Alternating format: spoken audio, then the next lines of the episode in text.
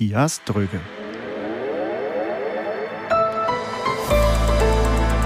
Die ARD Infonacht Nachrichten um 5.30 Uhr mit Olaf Knapp. Der russische Söldnerchef Prigozhin ist offenbar bei einem Flugzeugabsturz ums Leben gekommen. Die Luftfahrtbehörde in Moskau bestätigte, dass der Wagner-Truppenführer an Bord der verunglückten Maschine war. Aus der Nachrichtenredaktion Simone Kienzle. Auch ein Vertrauter Prigoschins, Kommandeur Utkin, war demnach im selben Privatchat. Die russische Zivilschutzbehörde gibt an, dass alle sieben Passagiere und drei Besatzungsmitglieder bei dem Absturz nördlich von Moskau starben. Auch Prigoschins Telegram-Kanal Greyzone meldet, der Wagner-Truppenchef sei tot. Zuvor hatte es dort Spekulationen über ein zweites Flugzeug gegeben. Es sei unklar, in welchem Prigoschin gesessen habe. Die Maschine sei gezielt abgeschossen worden, hieß es von seinen Anhängern.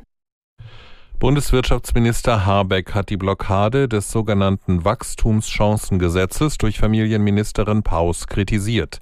Der grünen Politiker nannte es im ZDF ärgerlich, dass wieder der Eindruck eines Streits in der Ampelregierung entstanden sei. Er zeigte sich zuversichtlich, dass das Gesetz in der kommenden Woche beschlossen wird. Der Entwurf von Bundesfinanzminister Lindner sieht Steuererleichterungen für Unternehmen in Höhe von 6,5 Milliarden Euro vor. Die grüne Ministerin stellte sich gegen die Pläne. Sie forderte hingegen deutlich mehr Geld für die Kindergrundsicherung, als Lindner bereitstellen will.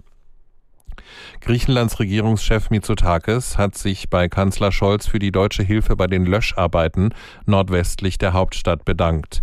Die zwei entsendeten Flugzeuge würden derzeit in Athen eingesetzt, teilte er mit. Die Lage in den Brandgebieten dort hatte sich am Abend etwas entspannt. In Mittelgriechenland und an der Grenze zur Türkei gehen die Löscharbeiten unvermindert weiter. Auf der hawaiianischen Insel Maui wird auch zwei Wochen nach den Bränden noch nach Vermissten gesucht. Die Behörden meldeten 115 Opfer, aber es würden noch etwa 1100 Menschen vermisst. Aus Los Angeles Katharina Wilhelm. Nicht mal 30 Opfer seien bisher identifiziert worden. Der Polizeichef von Maui, John Pelletier, sagte auf einer Pressekonferenz, die Behörden würden voraussichtlich in den kommenden Tagen eine Liste der Vermissten veröffentlichen, um die Suche einzugrenzen. Vor rund zwei Wochen hatten sich die Brände auf der Insel Maui teils rasend schnell ausgebreitet. Die Stadt Lahaina an der Westküste von Maui wurde fast vollständig zerstört. Die Ursache der Brände ist immer noch unklar.